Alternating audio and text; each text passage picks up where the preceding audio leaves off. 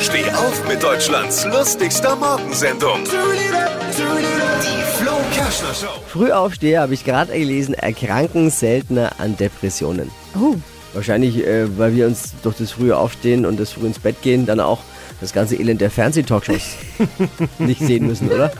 Vielleicht ist es deswegen. Ja, aber ist schon so, ne? Weil Frühaufsteher, uns geht's gut, zumindest nach dem dritten Kaffee und zweiten Champagner, läuft's dann langsam.